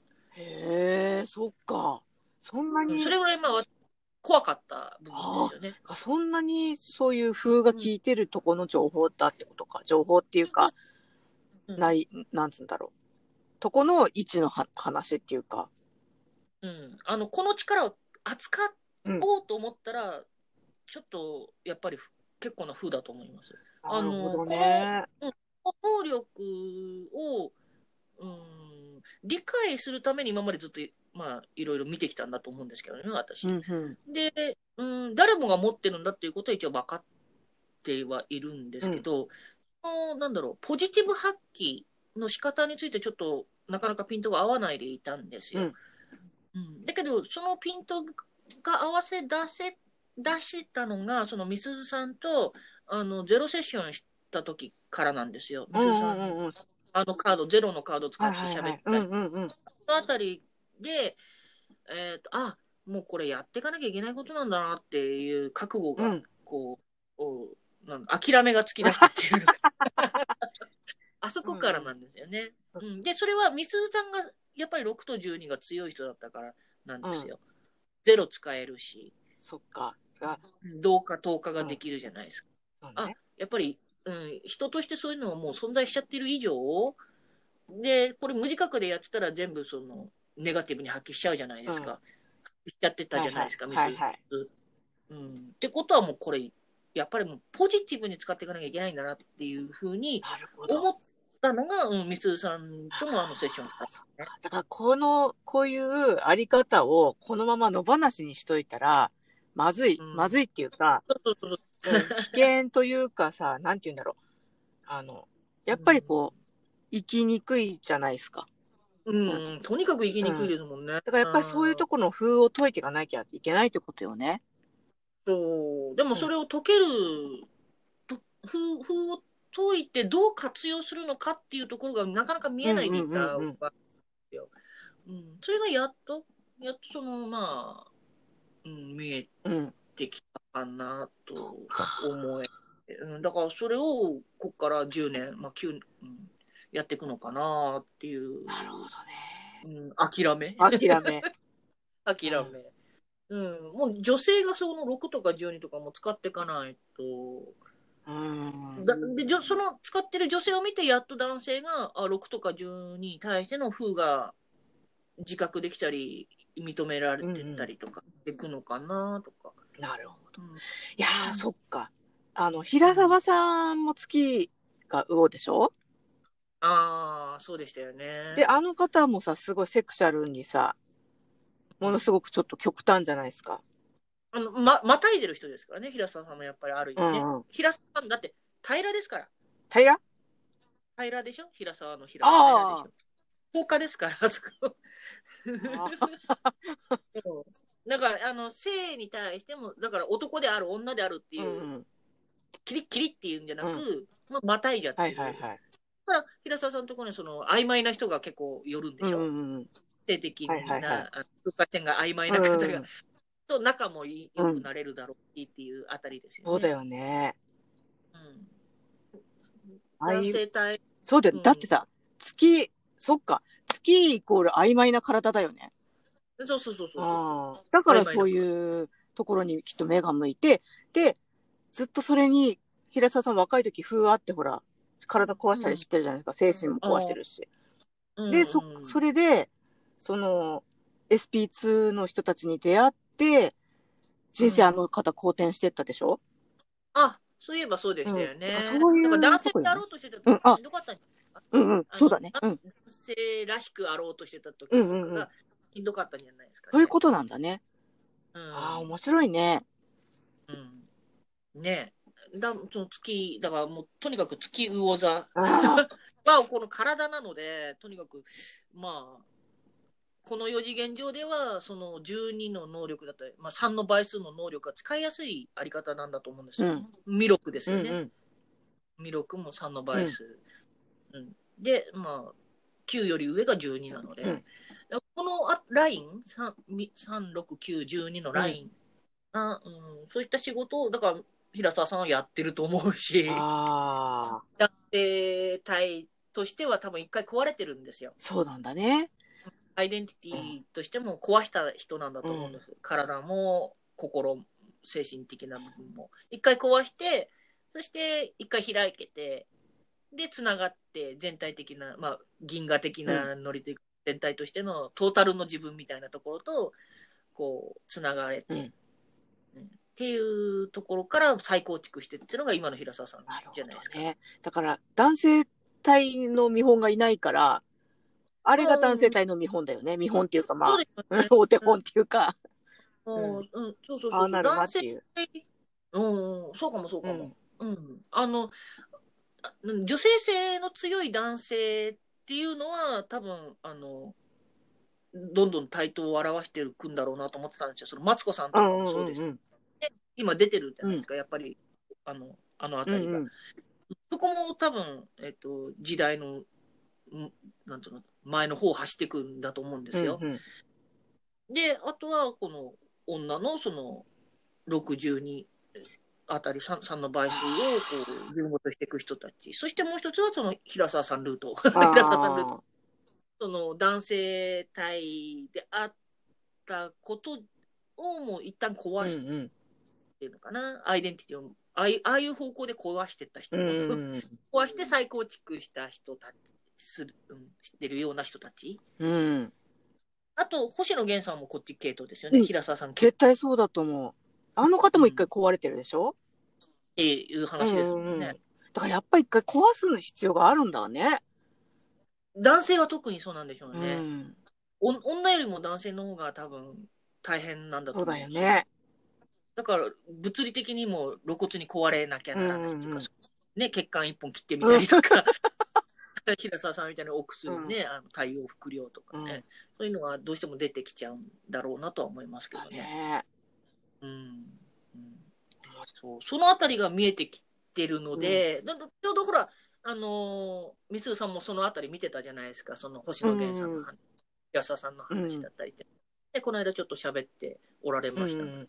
ああ、やっぱりなーって思ったんです。もう、だから本腰入れていくんだろうなってなったら、うんみすうさんはもうちょっと自分の6とか12の自覚を持たないといけないのかもしれないなと思って。そうね。で、もう魚座の新月だし、多分もう私ここ、自分も、私もここを話してしまわないといけないんだろうなと思ったんですよ。うんうんうん。うんで、今日だからその話になるんだろうなと思いながら、今喋ってて、やっぱりなったなってなった、思いまし。なったたね。そっか、うん12、私、誕生日が12でしょして。ああ、そっか、そこにも12がいるんですよ。うん。誕生月10になっなるほどねね。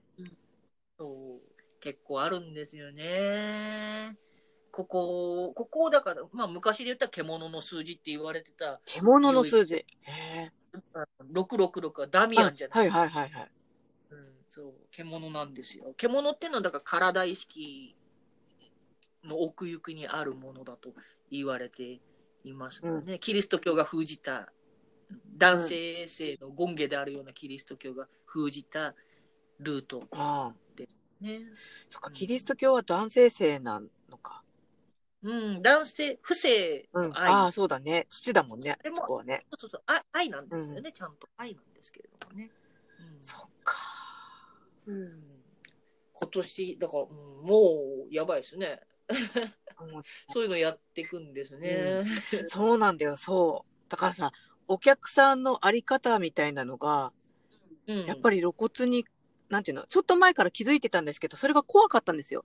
で、なんでかっていうと、期待されすぎるのが怖くて、うんでなんていうの、信じられなかった。今まではさ、おめえやれよみたいなさ、言う通りにやれよみたいな感じの、あの、ま、私の周りの人たち、例えばその師匠だったりも、俺が言った通りにやれよ。だし、その卸先も、あの、売ってやるんだから黙って作れよ、みたいなあり方じゃない。うん、で、うんうん私最終的にそこ、そその、まあ、そちょうど、お客、今までその取引先女の人も多かったんだけど、結局最終的に、あの、もうダメだなって限界来たのは、やっぱり師匠男性で、あの、酔っ払って文句言ってきた、あの、なんつうんだろう。売れると思ったから売ってや、あの、意を良くしてやったんだとか、あと、なんていうの、良くしてやったのに裏切って、あの、痛い目見ると、見るぞみたいなことを言ってきた。完全に男性性でしょ？うんうんうん。で、そこで、ああ、もうダメだって思ったわけよ。で、そ、うんそれってもう完全に男の人の男性性のあり方じゃないですか。ネガティブな。うん。うん。で、その、今まではそれがデフォルトで、あの、うんずっと陶芸をやってきてたんだけど、その、うんもうやめたってなって、その、個人でやるんだってなってきてから、あの、もううん、お金先にもらってて2年間放置してるのに、もう、あの、あなたのやりたいタイミングでやってくださいとかさ、もう、あの、体のまず大事にしてくださいとかさ、っていうことを言ってくるお客さんに変わってったの。だから最初信じられない、それが。でもそんなこと言いながらさ、って本当はイライラしてるんでしょとかさ、やっぱりさ、ごめんなさい、ごめんなさいと思うわけよ。罪悪感が。なんだけど、今回も結局その待たせた人が、追加で2回ぐらい追加してきたんだよ、さらに。で、もうあなたのそのタイミングでいいですとかさ、って言ってきてて、やっぱりまだまだそれも疑ってたの。大丈夫かな？転売されるんじゃないかなみたいなとか。で、やっぱり転売っていうのが結構私風で、で、それはもうかい、分かったんだけどさ、あの、まあ、うん、早い話、そのへ、余計なエネルギー乗せられたくないっていうだけだったんだけど。うんうん、で、で、今、昨日だったかな、おとついだったかも、また別の人から連絡来て、あの、今作ってるやつまた予約できませんか？って言って、で、さらにプラスで、なんか自分の友達も欲しいからっつって、プラスで、なんかマグカップ10個とか注文してきたわけね。うんうん、で結構な大きさよ。で、うん、もうとにかく、もう新しいものとか、あの、どんどんなんか作ってくださいとか楽しみにしてますとかって言って、もうあなたのまず体を大事にして、そのタイミングでやってくださいって言って、向こうが言ってくるわけ。うんうん、で、それがさ、すごい、なんて言うんだろう。明らかにさ、変わったじゃないですか。その、エネルギーのさ、その使い方が変わった人が、その、ついてくるようになったっていうの？で、やっぱりそれがさ、怖かったわけ。自分が、なんていうの、なんつうの？今まで、その子供の時にやってたさ、自分が強い立場に立って、その、使いこなしてしまうっていうの？うんうん。相手を。っていうのがね、うん、結構怖かったんだと思う。うん。わかる。うん、なんかわかります？その言いたいこと。うん、すごい、うん。えさやっぱりね、そこ、うん、怖いですよね。なんか、自分の意のままにコントロールしてしまう怖さつの？うんうん。でもね、うん、それはやっぱりそこ同化できたからだと思うんですよ。同化できてるからなんですよ。私もそうやって今一生懸命言い聞かせてるところ。うん、あの、やっぱり、なんていうの、そこがイコールじゃないと、あの、なんていうの、えっ、ー、と、いいように利用しちゃってるっていうような感覚が湧いちゃう。それそれそれ。だから、今、お金困ってるから先にお金もらうようにしちゃおうかなって思ったんだけど、え、それやっていいのかな？みたいなさ。でも当たり前なんだよ。注文受けてお金もらうだけなんだから先に。だけど、それを、ああ、ちょっとこれ怖いな、みたいな。言って大丈夫かな、みたいな怖さがある。うん。だから、その言って大丈夫かなっていうのは言っていかなきゃいけない、そうなんだね。壊して、うん、あの壊していかなきゃいけないんだと思う。私もそれはやっぱりあるんですよ。ああ。言っちゃう。とかね、うん、迷惑ってなっちゃうんじゃないかなとか、ね、あの、私のわがままってなっちゃうんじゃないかなとかね。うんうんうん、でも結局はね、結局はやっぱりどうしたってイコールなんですよ。その人も私も私なんですよね、みたいな。うんうんうん、そこをもうちょっとこうポジティブに扱ってあげないと、使いこなせないような感じがあるなと思ってて、だから、あのー、どんな、世間的に、社会的に、どんなふうに見えたとしても、その人、その方ね、うん、その方と私はイコールなんだ、うん、そして、あの一見ネガティブに見えるようなことが起こってしまったとしても、それもあのお互いが、うん、お互いにとってはベストでしかないんだっていうのをとにかく見るようにしてますね。実実際そうなんですもん。実際はそうなんです。ね、ネガティブに、的なね、ネガティブな現実が今起こっているように見えてるんですけど、うん、あのベストなんですよね。互いにとっては絶対的なベストでしかないわけで、ここを許すことによって、認めていくことによって、そのたんびたんびね、うん、いうことによって、多分あの緩ん体が緩んでいくので緊張も緩んでいく思い込みも取れていくので、うんうん、でどんどんどんどんそのネガティブ的な現れは消えていくんだと思うんですよ。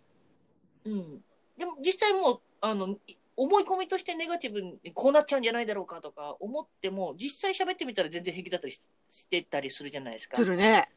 うん。うんうん、あの今だって例えば私ミスさんにこういうこと言ったらまたあー怒られるお 怒られるっていうかね殺されるとかさ くらいまで一回思い込むわけですよ、うんうん。でその上ででも大丈夫って分かってるからやっぱり喋るように、うん。今はできるようになってるんですけど、うん。そうすることによってやっぱ私緩むから、うんうん。まあやっぱり大丈夫なリアルしか来ないというか、うん。来てうん大丈夫なリアルしか結局は来てないんだなっていうことをたんびたんび自覚してるっていう。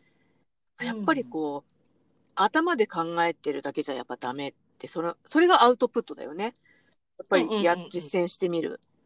実践して放ってみる。そしたら、後ろから OK OK っていうか、あ、大丈夫だったじゃないっていう、その事実しか戻ってこないっていうことよね。うん、そうそうそうそう。アウトプット、まずだ出していかなきゃいけないんですよね、うんうんうんもうね。それを今多分やってるんですよ。その散々封してきた部分に対しての、えー、とアウトプットっていうのかな。そういうのを多分やっていってるところなんだと思うんですよ。で、これをやることで、結局ほら、私は個であり全体でもあるわけなので、うんうんあので集合意識的なところにもちゃんとの仕事にもなってるわけですよ。うんあの全体としての6や6と12の風に対しても聞いてるっていうのかな。ああ、わかる。うんそう。うんそっか。そう、昨日お友達が言ってたことがすごい名言だなと思って。ジャイアンってさ、あれって嫌われ者役で書かれてるじゃない？で、でもさ、あの人の、その、名台詞はさ、あの、お前のものは俺のもの、俺のものは俺のものって、うん。あれ、究極のワンネスだよね。っ て友達が言ってて、本当だと思って。でもそれを、う。んその、うん。俺のものは俺のもので、お前のものはお俺のものだっていう、その、うん。を、やっぱ封しているっていうか、それをネガティブに捉えていると、その、俺、お前のものを俺のものだって思っている、その、なんていうの、うん。自分のものに全部してしまうっていうさ、わがままさみたいなものに目が向くじゃない？だけど、うんあれってさ、その、うん。プラスのものをうん。俺のもがにと対して、あの物品とかさ、お金だったりとかうん。物だったりとかね、をお前のものは俺のものだっていううのん。だけを見てると、すすあの人はさそれこそ本当暴君でしかないけど結局、うんその言葉ってさ、言葉だけ取ると、うんプラスのものも、マイナスのものもお前のものは俺のものではあるわけじゃないですか。そうなんですよ。ね、その、例えば、その、お前の苦しみも俺のものだし、お前の幸せも俺のものだし、ってなるとワンネスだよね、あれねっていう話を昨日してて。ねそそれだから、やっとそれで、あの、方向性が、真逆の方向性を見れるようになったわけうんじゃないですか。うんうんうん。うんそう、ジャイアンのその目目に見えてる部分のことしうんうか認識してない人は、ジャイアンを暴君にしか見えないわけですね。ジャイアンジャイアンのあのセリフがね。うんうんうんだけど、あのー両方向を見れるようになると、そう、目に見えない部分もちゃんと見えるので、その苦しみであったりとかうんうんうん。も、あの悲しみとかそういったものも自分のものとして捉えてるっていうあたりも見えてくる。うんうんうんうん。ね、うん、しあの困っていることに対して寄り添えるあり方であったりとかするわけだとかさ、そそれはほら目に見えるところしか見てない人にはわからない、うん。そうなの。そう、そうだね。そう。私が、そう、うん。はるちゃんにさ、ミスさんジャイアンですよって言われて、あの、去年ぐらいか、秋ぐらいから言われてたじゃない？で、私、ああ、ジャイアンなんだって、そういう子認めなきゃって言ってたら、やっぱり、ミスズさんはジャイアンなんかじゃないですよって言ってくれる人がいるわけよ。同じようなスピリチュアルな人なんだけどね。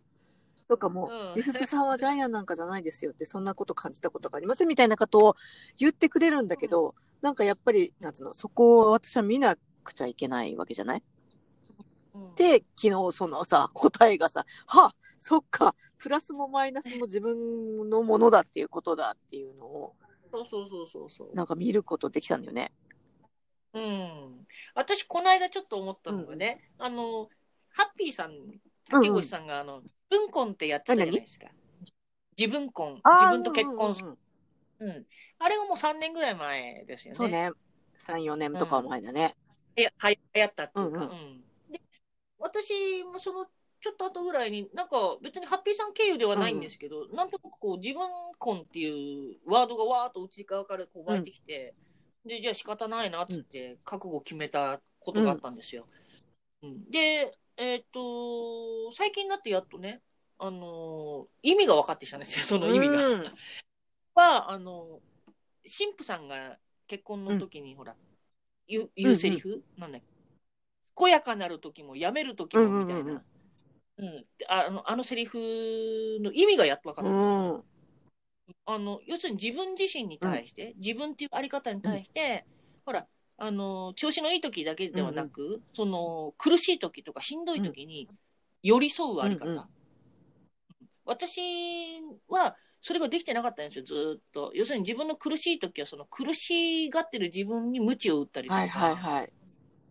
しあのしんどがってたり辛そう辛いこととかしんどい状態を悪いこととして捉えてしまってたので、早くそれを何とかしようみたいな、うん解消しようとかいう方向でものを捉えてたんですよね、その自分婚した後うんうん。にね。うん。でそれに対して常に違和感がずっとあったんですけど、やっと最近ここ1年2年、その痛み痛い時に痛いことをそのまま痛がってるっていうことをやりだしたんですよ。うん、痛い痛いあとかゆいもそう。ほらかゆいかゆいよって気がついた時に、すぐかゆみ止めを塗ったりすることをしてたんですよ。はいはいはそれ薬いあの痛い時に痛み止め塗ってすぐあの痛いのをやめさせる、うんうんうそれをやらなくなったああ、うんうん。あの痛い時に痛いままにさせてた。で、一緒になって痛いって言ってた。体が痛いっていう時に痛いって言ってた。で、かゆい時もそう。かゆいっつって一緒になってかゆいって言って、で、あの書いてたんですよ、一緒に。うん。で、これをなんでこんなことやってるのか自分でもよくわからなかったんですけど、とにかくやってたんですよね。ずーっとそういうことを。そのネガティブに対してずっと、あの、ネガティブをなんとかしようとしない方法っていうのかな。とやってたら、あ、これが結婚だと思ったんですよ。あ、なるほどって。寄り添ってる私って。うん。あ、なんとかしようとしなくていいんだっていう。うんうんうんうん。ネガティブを悪いことと捉えてるからなんとかしようとしちゃうわけなんですよね。で、多分悪化しちゃうって思ってたああ、そうそうそう、わかる。うん、かゆみをほっとほっといたら悪化しちゃう、あと痛みもそうですよね、ひどくなっちゃう、どんどんひどくなっちゃうっていう思い込み、うんがあったことに気づき出して、で、今はだいぶ、あの、やってますね、あの素へ直にえ。痛がったりがあったり、うん。あと、まあもちろんあんまりひどい時は薬飲んじゃったりも、それすらもまあ OK にしてるみたいな。薬飲むのがダメってわけじゃない。ああ、そうね。薬飲むのもさ、悪設定にしちゃうよね。そうそうそうそう。だからまあうんそういった、あのー悪設定の部分が緩んだいぶ緩んで、それは多分なんていうの寄り添ってきたからかな、うんうんう一緒になってそれを見見つめてる一緒になって体験してるっていう、あの悪いことだからなんとかしなきゃっていうような動き方をしなくうなれ、んうんうんうん。それがあまあ結婚、まあ、パートナーシップ、自分婚、自分自身パートナーシップってこういうことかみたいな風に思えた。ああ、確かにね。うんでね、あのよく男性、あまあ、結婚してる夫婦とかの話の中にね、あのえっと、いその寄り添うっていう話をよく聞くんですけど、いいことわからなかったんですよ寄り添うって何？みたいな。うん、そしたら、あのほら、今までの私は何かあったらそれを何とかしてあげなきゃいけないと思ってたし、何とかしてあげたいとも思ってたんですよね。うん例えばそのお友達であっても、それと家族であっても、あ友達あ、例えば彼氏であってもね、何か困ってるなら助けてあげたい。うんね、役に立ってあげたい。その悲しみや苦しみを取り払ってあげたいとかね。それがなくなりましたね。うーん。だって完全完璧起点で見たらそれは違うんだもん、うん。うん常にベストでしかないんだったら、この人のそれを私が取ってあげる必要はないなるほど。むしろ取ってあげたら迷惑 だけどあの取ろうとはしなくてただそこで寄り添ってればいいんだっていうあり方？うんうんうんうんうん。やっとこれが私の中ではピントが合ってきたんですよ。そああ。やろうとしなくていい。だだからね逆にあの誰かが苦しいんだ辛いんだっつって例えば私のそばうんに来た、うんうん。そうか苦しいのか辛いのかっつって、うん話を聞いたりとかね、うんうん。それは私がしていいことなんだと。思う、うんうん。うん、でそれが多分その人の自分で、えー解決する、うん、力の、うんを気持ちよく発揮させることが多分6とか12の私が強い私だったらできるはずなんですよ。うん。なるほどうんね。だけど、このね、6とか10がややけに強い私が心配しちゃってたら絶対ダメなんですよ。そうだね。なるほどね。めっちゃネガティうんうんうんうん。これを過去ずっとやってきたんだったんだなっていうのがやっと分かりました。ああ、確か6にと。か12が強いからっていう部分そうね。同うん同化しちゃうからね。とかして、そう。で、要するに、同化しなければ、あの、いいポジティブな同化は、例えばこの人は完全完璧だっていうのが分かることですね。うんこの状態で寄り添っていたならば、この人はもう完全完璧に仕事こなしますよ。だけど、同化の強い私が、この人は今困っている、助けなければいけない人なんだ、うん。みたいに、えー、と捉えて、それを自分事としてこうイコールでつないでしまったならば、ここ依存ですよ。いやー、めっちゃ、ほんとそうん、これやっちゃってたんだっていうのが分かりましたよ。う。もうすごい依存の人いっぱいいたもん。あのだから私が心配するから依存になっちゃうんですよ。この人はそ依存したいわけじゃないんですよ。かだけどまあ体験としてはね、あのもうちょっと抽象度の高い意識位置での体験としてはそれがお互いのベストだったんですよ。うん。要するに私はそのことを気づかなきゃいけなかったし、この人には一旦こう思いっきり依存できる人がいるっていう喜びを体験する必要があったかもしれないですし、過去の頃とはこれはこれでベストなんですけど、要するにそれが私たちみたいな60人の強い特性は、こういうふうにネガティブに発揮するんですよっていうのがよく分かったなるほどね。もうだってうち母がさ話聞いてもらえないと困るんだよってぶち切れたからね。ね、あれうん、もあれまさにそうだよ。ね。うん、すごいことになってるネガティブ発揮だよね、あれ。うん。そう。ね。面白い。うちの母もそういうところあります。あほんと少しねでもそれはだから私が母を大好きすぎて心配しすぎちゃってたと思うんですよ。うんまあ、それに気がついたので、あの、寄り添い方？私みたいなあり方の寄り添い方っていうのをもっときっちりしないと私の場合は特にいけないなと思いましたね。62の強いような、3の数が強いようなあり方はどう存在してなきゃいけないのかっていう部分。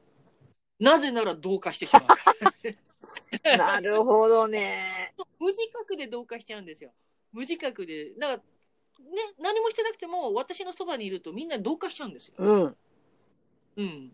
感化されちゃうんですよ。まあ、インフルエンサーですよ。はあ。うん。この体はインフルエンサーです。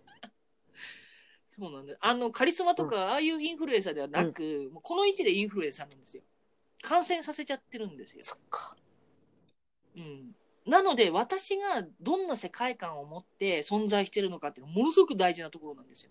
なるほど。自分軸ですよね。